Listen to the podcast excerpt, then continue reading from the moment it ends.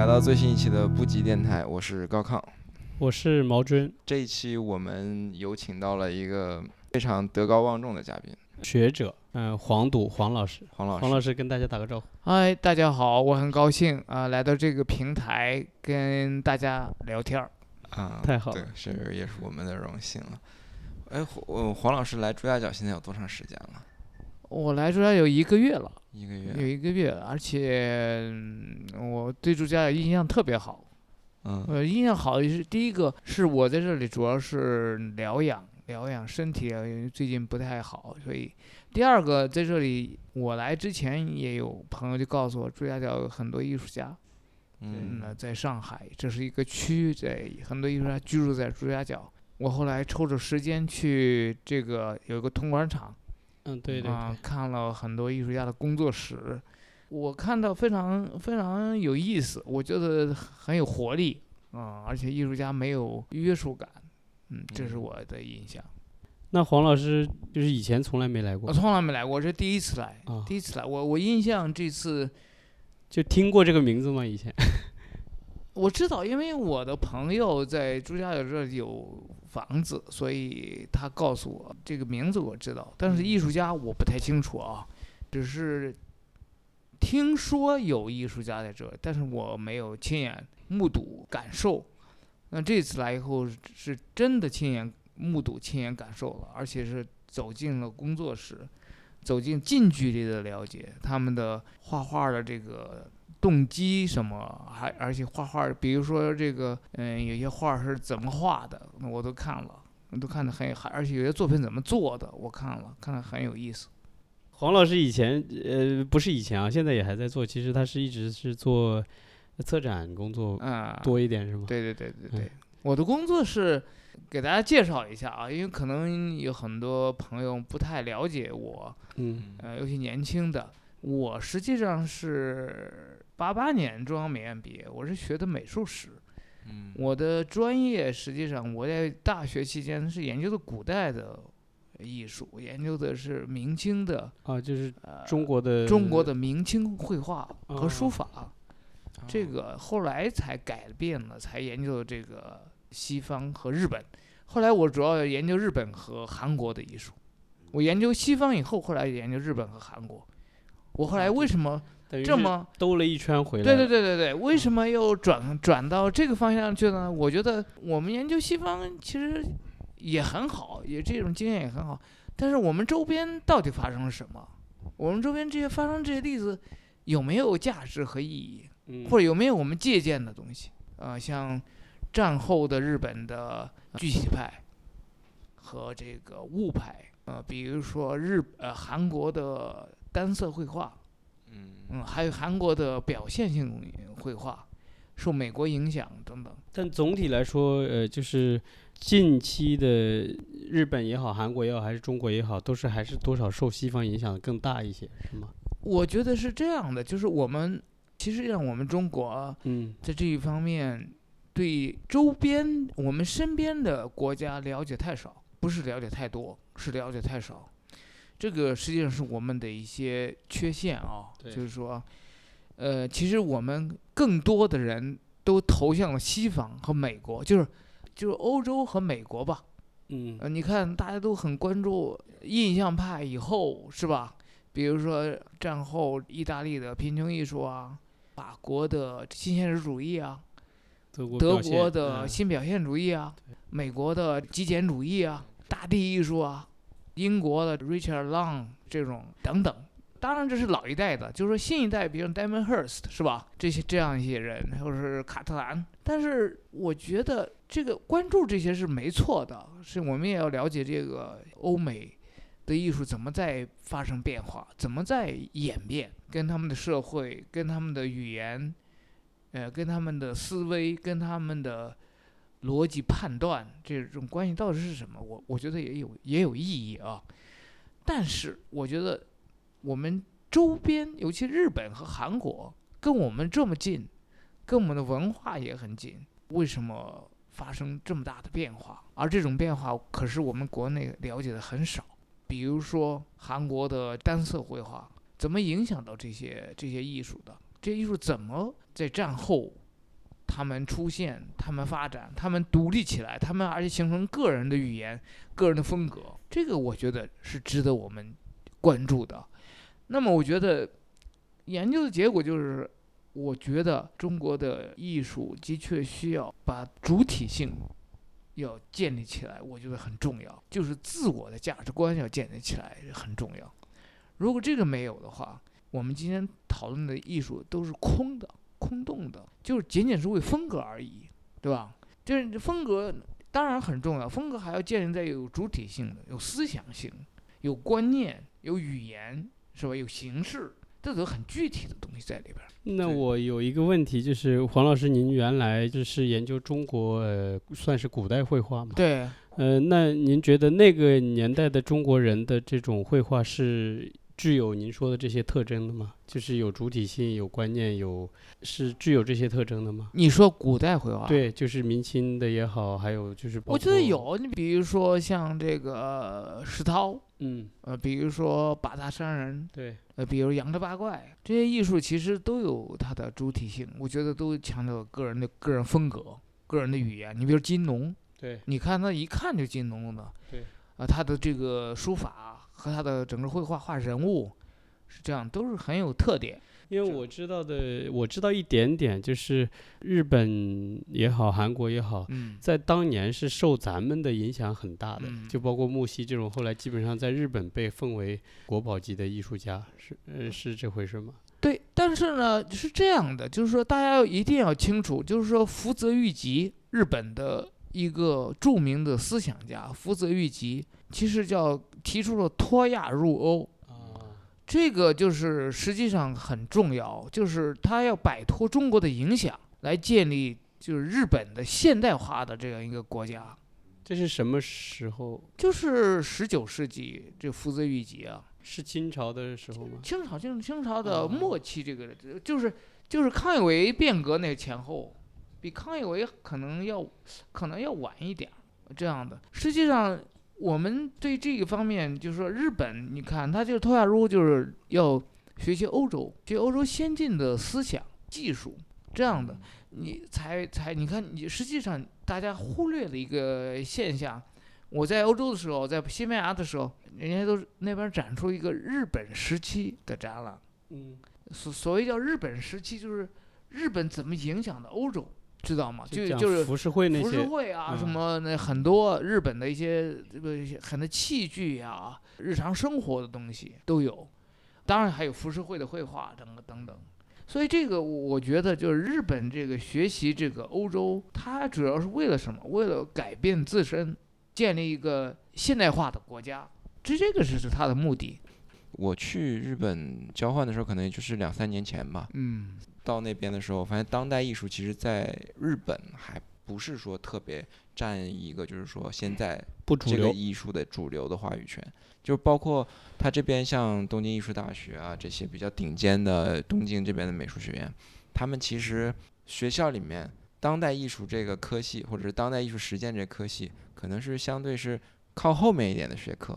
他们可能会更把重要的资源啊，然后更多的就是教师的这些好的这些学者什么的，他们的精力会放在就是比如说传统手工艺、传统绘画，嗯但其实那些东西，我觉得它可能还是根根据就是以前像跟亚洲、嗯，东亚地区的这种嗯文化可能更相关一点。这个地方可能对我来说也是一个感受吧。这是他们的一个，应该是他们反思过了以后吧。因为之前我看过日本有一段时期的绘画，那个叫什么熊谷守一，嗯这些人的绘画是非常西方的，我感觉。嗯虽然他的他的那个形象是有一个画一个鸟啊，画一个什么梅花呀，但是他的那个整个的艺术的那个语言，呃，绘画的语言完全是马蒂斯啊，呃，就是那些人的那种影响大的。嗯可能他们也在反思吧，我们现在也在反思嘛。不是日本，日本是这样的，日本经历过这个比明治维新这个这个过程以后，有完全学西方。你看日本穿西服什么，对，生活啊上是这对样的。但是日本保留它的传统，对比如它的和服从来没改变过，对嗯比如茶道，你也没，你看他也没改变过，对，但他一定是吸收了很多西方的东西。是日本，嗯，当然，当然，战后我觉得是最重要的是日本也有一个呃固态，就是具体派，嗯。这个是很重要的。这个艺术运动实际上我们国内很少介绍，嗯，或者是亚亚洲都很少介绍，因为我们一直把眼光都盯在了呃，比如说 Boys 就或者嗯。Fluxus 激浪嗯派、大地艺术是吧？都盯嗯。盯着这儿，而且忽略了其实在五十年代、四十年代末战后吧，就是四十年代末期到五十年代中后期这一阶阶段的，其实剧剧派的一些创作非常的前卫，也非常日本。呃也也，其实开始的时候，很多人很多人觉得这个这个日本的艺术太西方化。呃，我举一个例子啊，嗯举一个白发一雄是吧？他那个做了一个 performance，呃，做了一个与泥挑战，在那个泥里边，人的身体跟泥挑战。啊，后来他做了绘画，他用脚画嗯油画，他不是用手把自己吊起来，用脚后通过这个 performance。当然，这个不能说白白熊多么多么伟大，他呢也可能受到塔皮的影响。法国的一个理论家也访问过日本，也对具体派也了解，跟他们也交流过。据说啊，这个没得到证实，塔皮就给白发一雄说：“你你做这个 performance 挺好，干嘛不做一个呃画呢？用 performance 做画呢？”啊，这是据说啊，这是我没到证证实的一个说法。嗯就是说，这里你能看到日本的东，日本的艺术实际上很前卫的，很前卫的。你也看这白发一雄的东西，实际上是某种意义上来说是跟美国的艺术、跟欧洲的艺术是同步的，同时出现的啊。最后你看，再出现这个物派，对，比如说关根神夫他已经去世了，《大地异味》这个这个这个作品，挖一块儿泥垒在那旁边儿，嗯那留出那个洞，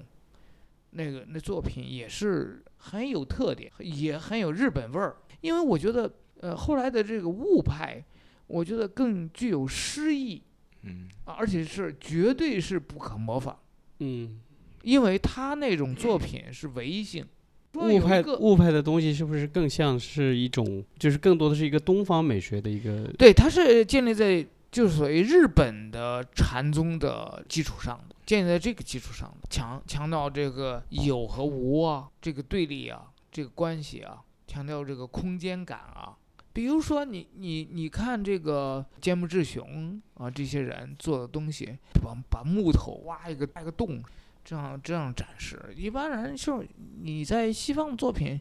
你看到极简主义就是冷冰冰的，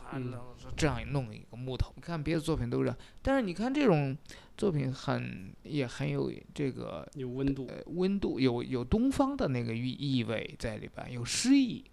因为他那种呃凿的时候那种痕迹感也很也很重，所以这就这就是你会看到它跟西方的那个艺术家的不太一样。哎，那您觉得就是从不管是哪个时期吧，可能就是比较接近近代，嗯，就是或者说当代艺术这个语境之后，你觉得哪个时期中国的这个艺术家是最有最能体现一些中国的这种美术特征的，或者说中国味儿的这种创作？我这个问题还很不好回答，真的。我自己觉得有几个时期断送了，就是这嗯样的，就是说，应该是我记得不清楚，应该是三一年吧。嗯三一年在上海嗯有这个觉兰社，庞勋琴这领导的这个觉兰社。庞新贤后来是在工艺美院，就是中央学工艺美南社是一个一个一个社团的名字，一个就是相当于一个运动，哦，一个派系一样的对对对，觉兰社就有这样一个，就像鲁迅搞那版画运动一样，就这样一个觉兰社。但是觉兰社就是一一些前卫艺术的，当时前卫艺术的一些艺术家也是留留学的回来的，但是我没有仔细研究啊，这嗯个就是我只知道只研究过他庞勋琴。当时的中国社会处在一个呃让位于革命斗争这样嗯。让位于战争这样的一个时嗯。期，所以这种这种纯艺术更现实一些，投入到现实的这种革命和斗争里边，所以嗯。纯艺术就实际上就靠边站了。它其实是等于是那个时代就是选择了更加能够嗯战争期间可能是调动民族情绪。对对对对，当然这个问题，刚才说你刚刚问这个问题挺好的。我们觉得哪个时期有意思？我觉得，其其实我们作为美美术史的研究，就嗯是就从近代到现代这个阶段，其实有一些特别值得研究的，但是这个历史，我觉得它它的客观性和真实性，我们没有一直没有真正的揭示出来。对，这个需要我们呃以后啊，我觉得啊，作为研究者来说，在这里边做一些课题，我觉得是吧？这个课题是需要的。你比如说延安的这个创作，把徐悲鸿这个创作里边有很多值得我们研究的地方，而不是呃现现在得出这个结论。我觉得啊，应该是真正放在一个真正的历史里边去。还原在历史的那个源头去去研究创作的这个动机和他的创作的这个语言到底是为什么？不，我这里有一个问题想问黄老师是，您觉得会在研究历史上发生过的事情的时候，咱们一定能找到一个真正的能客观还原那个真实历史的可能性吗？有这种可能性吗？嗯、这个肯定是能有。我们是人嘛，嗯而不是一个机械的东西，是吧？嗯应该灵活的去对待历史的文献做研究，嗯作为分析，作为研究。我觉得，因为历史文献不可能就呃抹杀掉或者消失了。因为嗯你有一些部分可能真的是可能真的没有了，就像高刚刚说的，他想找一点资料，但是那个就找不到了，就或者说已经销毁了。呃，有这种有这种可能性吗？销毁的，我觉得应该是有有，但嗯是、但是我我还是能找到一点蛛丝马迹。还是能找到蛛丝马迹。对，我这里边我举一个例子，我这个当然这个例子不恰当啊，嗯嗯就你比如说高华，你们可能不我知道清楚，我知道这是南南京大学的历史教授，嗯历史系的教授，他他就研究延安，他的所有的研究都是公开的资料，不是呃什么秘密什么的，都是公开的。嗯，包括当当时的《新华日报》发表的，呃他，写过一本书叫《红太阳是如何如何升起的，对我对对对，看过那个。那那它都是公都是公开的资料，那那那个你你说这怎也不就研究了吗？那么你更何况你一个美术呢，嗯是吧？对。其实你要找，比如说庞云琴觉兰社这个资料，我觉得没什么，肯定能找到。呃，这些东西怎么可能消失呢？那些当时的良友，你良各种画报、各种报纸，你要翻阅，肯定能找到资料。嗯，对，但是就是因为我是想是这样说，就是，嗯，作为如果说作为一个纯粹说一个学者，为了嗯还原一个真相，那可能我们带着一种一种方法去去做这些呃调研嘛。嗯那同时我们能够发现多少，那我们就利用多少，然后再去再去再去运用这些资料。对，但其实作为一个艺术创作者，可能我们一开始就会有一个一些比较主观的情节，因为要创作嘛，嗯，那我肯定不能说是以这种追求客观的方式去创作。明对，那可能我我会需要去，比如说我可能需要一个点，这个点我是想去挖掘，这可能是我的假设，我对嗯那个时代有一个投射，然后我想知道这个时代是否能证实证实我这个东西，或者说我的投射能够在那个时代有多多少，或者是怎样被印证出来，明白，可能是通过这样一个方式。我说一个轻松一点的事啊，给我们这个节目破一下啊，破一下局啊。就是我记得我上大学的时候，大一、大二的时候，我自己那个时候很狂妄啊，我觉得我是一个天才，我是一个天才艺术家，我觉得我呃特别牛逼，画的特别好。你看，然后那个时候我去看大师的画作的时候，嗯，我会特意去看他是哪一年画的，哦然后我还会去特意看那个时候他多少岁。哦，就是比如说我去看到一张毕加索的画，我觉得啊画的真好，然后我一看哦，是他三十多岁画的，我觉得嗯挺好，但是我三十多岁肯定不会比他差。然后如果我一看，哎呦这是二十二十岁画的，天哪，我有点咯噔一下，就觉得哎，他二十岁，我已经过了二十岁了，我好像好像没他画的好哎，我就我就心里会有这种想法，你知道吗？就那个时候，我给你补充一下啊，哎好，就是说，你说这个毕加索，我突然给你，我突然我想补充一个真实的，嗯毕加索十几岁的创作，嗯巨幅的作品，嗯，写实的，你就可以想象他为什么放弃了写实。对，我这是我在这个巴塞罗那毕加索的美术博馆物馆啊，博物馆，看到的一个在墙上画一张大画，嗯，巨大的一张画，写实的。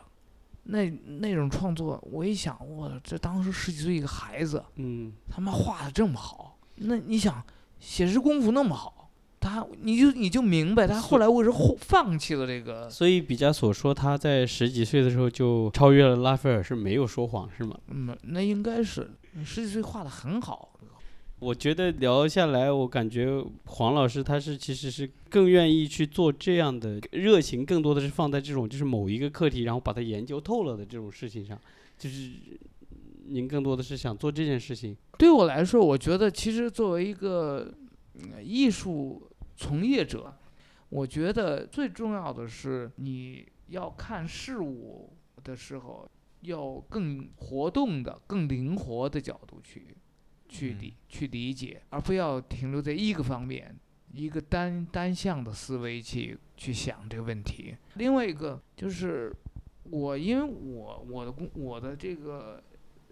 呃从事的这个工作是艺术史，嗯那么后来呢，我又转到了这个西方的这个艺术，所以就是后来发现了复很多复杂的东西，是你预想不到的。举个例子，就是说，呃，我跟这个孔奈斯合作，嗯在呃二零一一年，我在北京策划孔奈斯展览，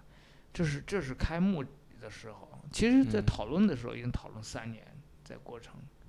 就是说我跟孔奈斯合作，我有个意很有意思的地方，就是说，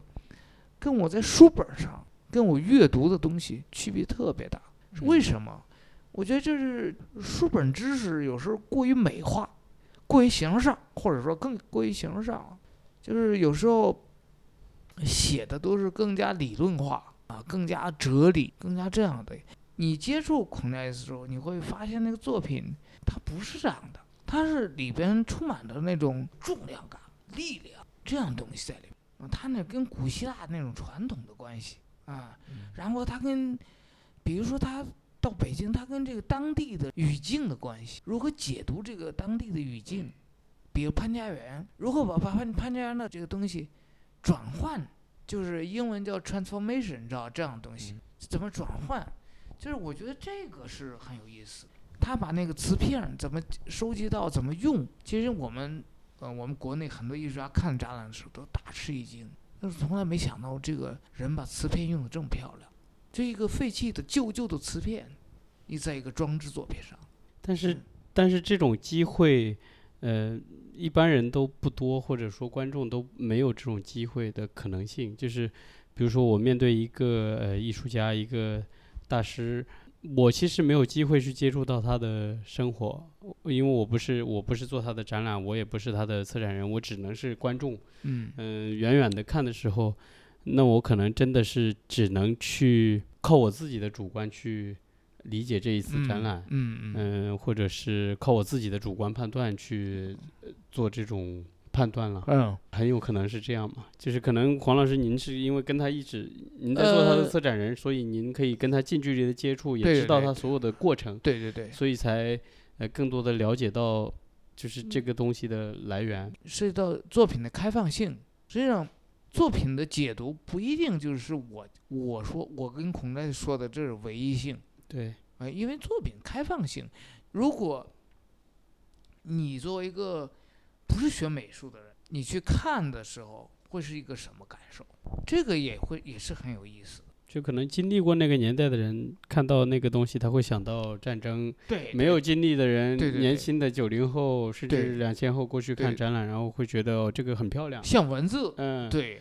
像星星。像乱码，对对对对就是他可能会看到不同的东西，对对对对，我我是有一个这样的问题，就是说，当我们看到一个作品的时候，它这个开放性，它的程度是多大？就是我我我的问题是说，我们希望，就是作为一个策展人，我们应该是应该会有意识到，就是我嗯们有留多大的这个开放性给观众，对不对？就是因为我们通常也会有展言，我们有引导性，比较偏学嗯术的一种引导文，嗯去介绍这个展览是什么。它往往也就部分上就是象征着一种比较权威的发言了。嗯，那么观众如果阅读了这个的话，他其实会左右他的观赏。我知道。然后同时还有就是，包括就是您作为策展人布展的过程，也会是一个引导。就是嗯你你为什么把这个作品挂在这里，是吧？那个作品放在那个位置，然后几个作品为什么？这个当然是一个很非常复杂的一个问题啊、这个就是说，嗯、比我就又拿孔奈斯说吧，嗯，就是说，呃，就跟他讨论作品安排，呃，主要作品在哪里？如果在那个今日美术馆那个大厅里边儿，它很高，十五米高，大概有四五百平方米，然后很大。我们我跟孔奈斯说，这个我们不可能做的很高，因为也没法去呈现那么高。孔奈是很聪明的一个人，这呈现出一个呃全部啊。嗯他当时他说我就展这一层就行了，二层我不要了。我后来建议我说那那不行，你因为很多观众并不了解你，中国的观众，我还是需要一些纪录片，看你介绍一下你怎么创作的，啊，介绍一下你的创作的这个观念。嗯和你呃作品实现的方式，呃，最后他接受了这个想法，选了大概五六部纪录片，不同时期的创作纪录片。那这样的话，对观众理解整个这个展览就会是一个立体的，去相辅相成的一个作用，效果也会更好。最后他接受这样的一个建议，因为这个我的这个建议也没什么高明之处，就是说我们要要让观众来理解这个作品的一个相互关系。纪录片它会呈现出你在不同地方的一个创作，你要会肯定你还会谈到你创作的理念 idea 是吧？你会谈谈你这个这个装置怎么实现是吧？在这里边怎么用材料，怎么用空间，怎么用环境，三者的关系，你都要都要在在那个纪录片里讲。所以孔奈其实那些纪录片里面都讲。对，因为我我也觉得就是说，作为一个展览来讲，这些东西可能它的价值会很大，因为我我我是对于就是完全的一个开放性的一个观赏展览，我是会存在一点怀疑的。嗯因为可能大部分的人可能没有一个很强的美术鉴赏能力，就是他他可能找不到美术和艺术中间那条线在哪儿。对对对，因为他可能看到一个作品的时候，他就觉得哦，这个形式感很强，我从来没见过，他就已经可以觉得已经可以去欣赏它。嗯但是其实一个艺术家，尤其是我们被会称为说他比较嗯优秀的艺术家，他可能在每个细节上他做的那些决定，可能这个对于一个艺术家本身，他在创作中更有价值和意义的东西因为他某种程度上来讲，可能是他一个存在的体现，是我在这个细节中我这样做，而不是那样做，就是我我会觉得。越这样越多的阐释，其实更能够还原到艺术家跟这个作品之间到底是怎样一个关系。你说的很对。对，所以我往往会觉得，就是说，就是我们应该怎么去阐释自己的作品，就是就像您刚刚讲的说，在一个美术馆里，那么它有很好的文献记录，有很好的这种纪录片，包括这个艺术家的一些访谈啊、对话这些东西，它可能能让这个艺术家的存在感很强。嗯但如果说作为年轻的艺术家，他们应该怎么呈现自己的作品？因为往往现在更多时候，可能比如说我们去参加一些群展，的话，那可能哪怕有的时候一些个展，但可能我们嗯不会见得有那么好的呃机会去呈现到自己跟作品的联动的这个状态，以及如嗯何孕育一个想法的时候，到选择一定的美术形式把它体现出来。我觉得年轻人的作品其实客观说都有活力，其实这个活力怎么去用很重要，就活力怎么去采采用，呃，怎么发挥很重要。比如说，就在一个有限的空间，让你跟几个人展出，这是跟你的这个 idea 这是想法有关很大的关系。那这个 idea 可是跟语境也有关系，context 有关系。嗯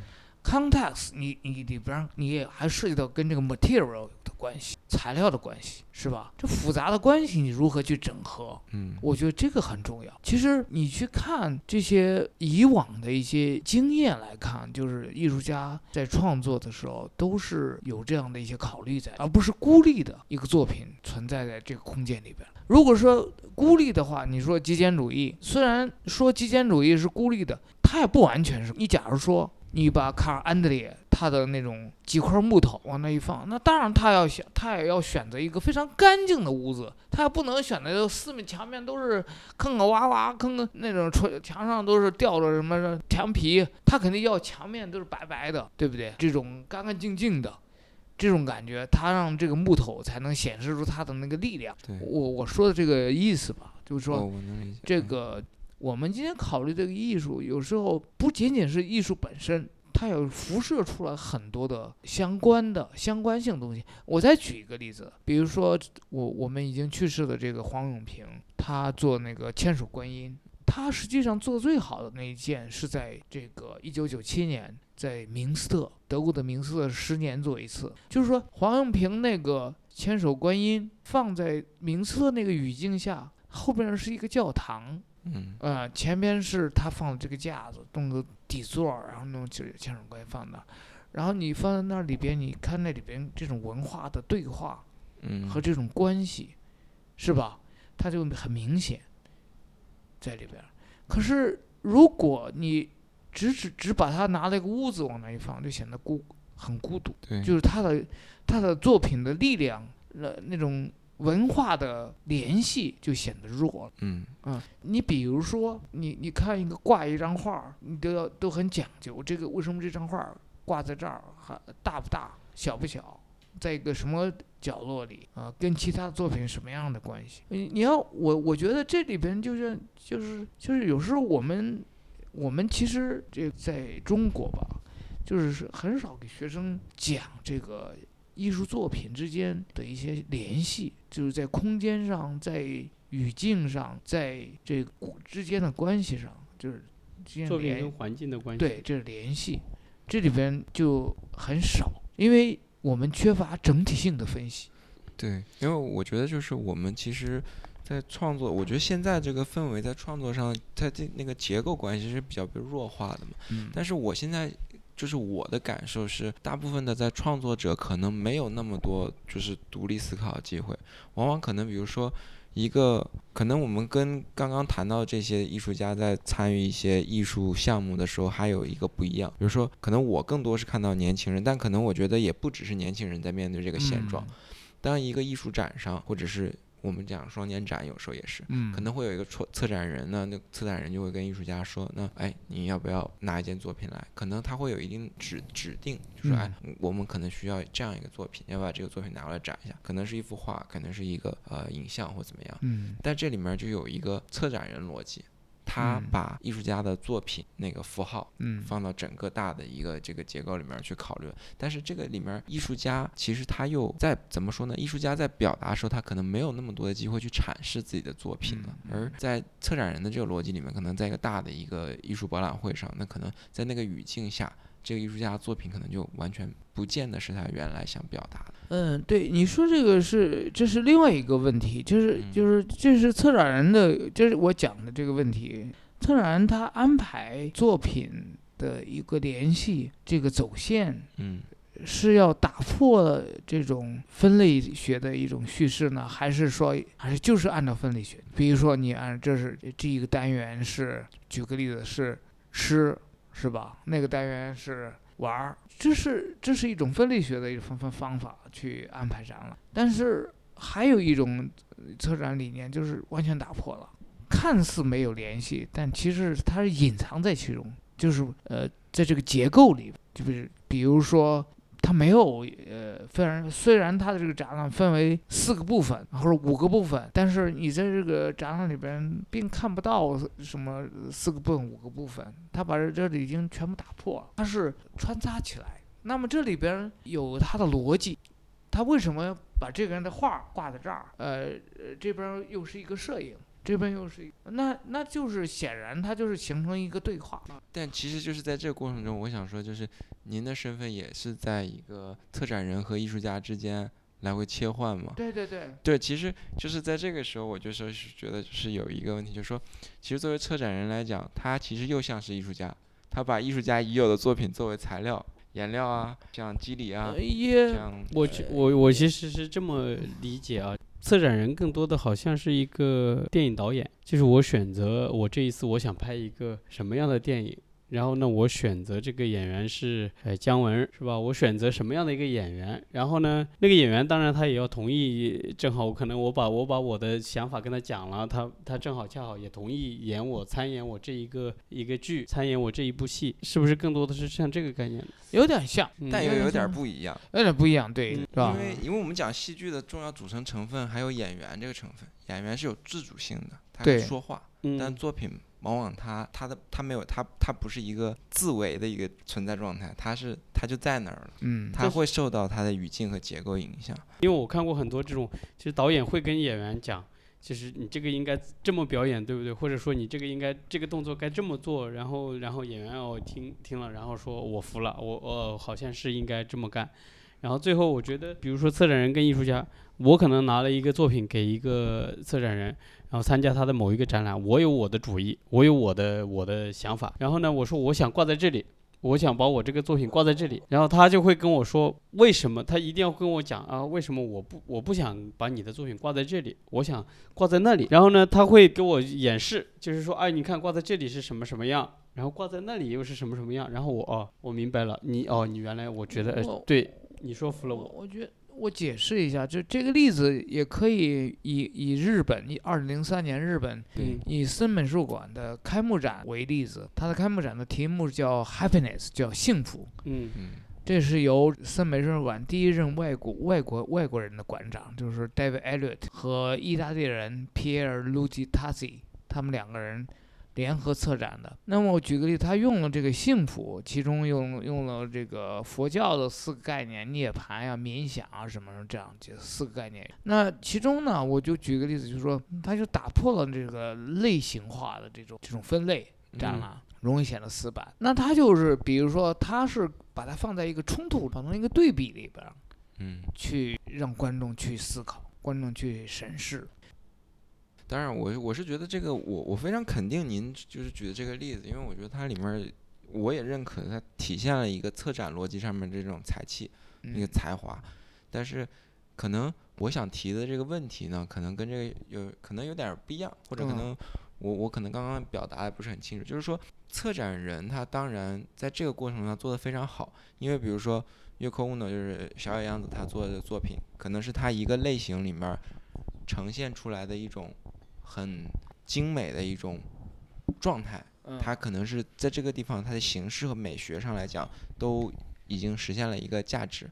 嗯，但同时呢，它可能它那个作品可以单独拿出来，嗯。它有一个很强的独立的呃符号性了。嗯。然后比如说咱们讲这个，咱们这个唐朝的这个佛像嗯或者唐三彩什么，它因为在时代的长河里面，它磨掉了一些它的创作的那个时候的一些意义。单从它的美术上来讲，它也是美的、成立的。嗯，当这两个作品放在一块儿的时候，这个部分就是咱们讲的策展逻辑里面这个概念才华的这个部分，嗯对吧？但是其实我就觉得，在这个部分中，如果说作为一个创作者，他本身就意识到了这种冲突，那他想他就是做了一个霓虹灯管，嗯他也做了一个佛，嗯那可能没那么精美，没有那么历史的感，但是他也做了一个类似的东西。嗯他把这两个放在一起，那其实他这个逻辑和策展人把他们放在一起的这个逻辑其实是没有区别的，对不对？嗯您觉得呢？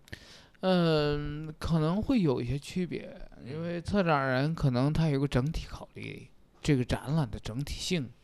考虑，可能艺术家更多考虑还是他自己的一些东西，不是说艺术家不考虑整体性哦，他会其实他更多的还是考虑他自己作品的逻辑。因为我们进入就是当代语境，然后我们这种从存在主义到结构主义不断的被影响，不代表说我们每个艺术家都像学者一样精通嗯每个主义的概念理论，但是从整个社会潜移默化这种文化影响，我们都知道个体性的终极纯粹个体性的不存在，然后以及嗯到我们拥抱个体性和集体之间的关系、整体关系，慢慢我们可能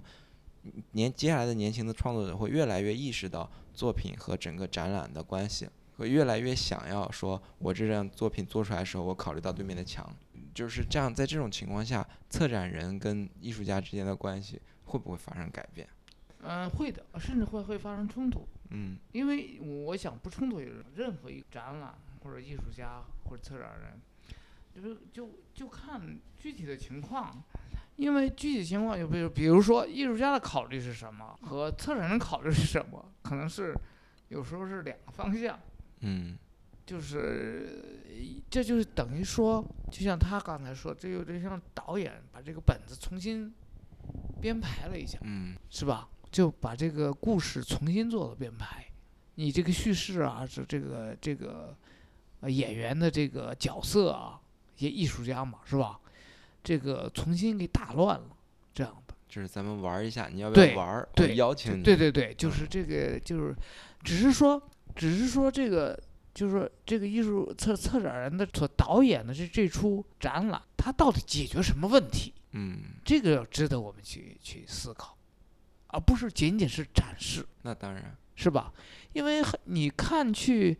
很多展览仅仅是展示，是吧？嗯你缺乏给你很多思考。其实好的展览是给我们一个思考，很好的思考。就是我自己觉得，就是说我自己经历过的策划 Cornelis，我觉得就是一个很有意思，能给很多人思考。因为 Cornelis 亲自都是在中国做的，呃亲自做，他不是嗯从这意大利运过来，他是根据中国的空间、根据语境来创作的，所以所有的作品在中国完成，嗯，这个就不一样了。但我我并不是说集装箱运作品不好，就是说不是这个意思。有时候就是你要面对一种新的情况，你这个策展人你就要挑战，面对这种挑战，你怎么去来完成这个挑战？这样的，你当然你要说，你就说这个幸福展，或者你说再说说更伟大的展览，比如说一九八九年的巴黎，嗯巴黎现在蓬皮杜的这个大地魔术师，是吧？更大胆，是吧？在那个时代，你说的更远，就 Zeman，一九六九年当态度变为形式，是吧？第一次把这个极简主义，把这种这种这种大地艺术，把这种贫穷艺术，把这个法国的新鲜入主义这这些作品都放到这个展，是吧？嗯第一次这些作品进入美术，当然，我觉得这一一些具有划划时代的意义，的确值得我们去去思考，值得我们去为什么他们有这么样的胆量。为什么他这能能给我们什么启发？什么原因？这里边值得我们，比如说我们我们现在做展览，我们为什么走不出来？这些问题就是我们大家你想去看展了，看展都是一样。嗯，是其实从结我们构上来如何讲是一样的东对西。我但是我有一个问题，这里呃，黄老师，我有一个疑问啊，就是我觉得就是就是我们现在例举的一些历史中的我们知道的大事件，就不管任何不管是呃政、嗯政治事件、嗯战争，还是我们就我们就缩小一范围，比如说是艺术事件，嗯或者某一个艺术家他出来的，就是他这个展览，比如说某一次展览，突然它变成了一个革命性的一个展览，这件事情它是否有偶然性？就是可能在他这个革命性展览之前，其实还有十几场展览都是这样的，哦但恰好他这一场被拎出来了呢，有这种可能性吗？也不是偶然性，我认为嗯也是必然嗯一个时期。比如说，我们说那个当他的呃 Zeman，就是 Zeman 已经去世了，瑞士人。Zeman 当他都变为形式这个展了，其实他之前他都都去调研，他到了意大利去见这个贾曼诺切兰，在都灵。贾曼切兰是这个贫穷艺术的这个推动者。嗯呃，切兰就说，实际上我我我我就这么来请教我我的想法。这么其实他那个时候他做过很大的调研，这不光是这个贫穷艺术，还有其他的像 Richard Long、荷兰的 The The Beats 什么的，卡尔安德烈什么这个极简主义啊，都做了这个研究，呃，这样的。所以我我想的这个。他当然，我说就为什么落到 Zeman 身上，在这时候，其实那个前浪也做了很多贫穷艺术展了，嗯在在意大利，都是小的，规模不大的，但只是说 Zeman 做了一个更大的，就是当态度变成形式，它是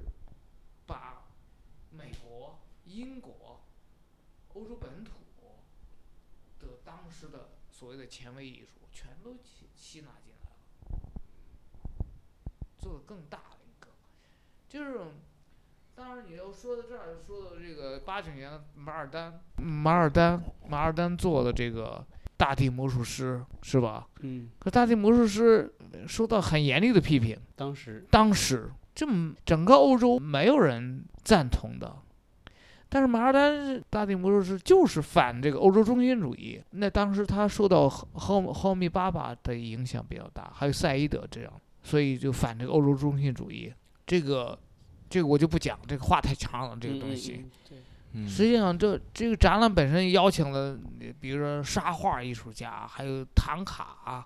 还有那个僧人，西藏僧人，还有一些什么中国的艺术，黄黄永平什么之类的，嗯还有澳大利亚的沙画，澳大利亚土著人，嗯、还有南美洲。他的意思是什么？是正好跟 Zeman 不一样。他他的意思是，是我我认为啊，他意思是这样的，这这都是艺术。对。但是没有被平等的对待。对。我是这么认为的，就是现在有有很多人类非洲的艺术家，人类艺术命运共同体。就是就是没有平等对待，所以他叫大地魔术师。嗯所以所以这个这所以这个问题比较复杂，反正这个比说起来比较长。刚刚聊开了哈，刚刚聊开了对，但是但是我们节目因为可以可以可以，对我们这个阶段先聊聊到先聊这儿，这个先聊这儿。但是是目前为止我们聊的最学术的一档节目了。但我们就是的确随便聊的。对，真的是随便对聊的我们就是轻松的，大家聊聊天。呢当今天也很好，然后接下来呢，就是我们这个方向上可能是接下来要走到一个关于策展和策展材料以及艺术家创作、艺术家形式或者是历史上的美术形式之间，他们和材料这个概念或者跟媒介这个概念上有什么样的关系？嗯嗯然后我我更想问黄老师的下一期啊，今嗯天我们就到这儿。然后我其实更想问黄老师的很多问题是，对于年轻艺术家，就是对于现在我们在中国还在做艺术从业者的一些建议。啊，我其实更想问这个问题。没事，我们今天没关系，我们肯定还会再来一期。好，我们不剪，就是我们让黄老师也想一下，如果有好的答案，我们就继续聊。对，我们就慢慢听黄老师给我们讲。谢谢谢谢，好，谢谢，谢谢再见，下期见。再见再见再见。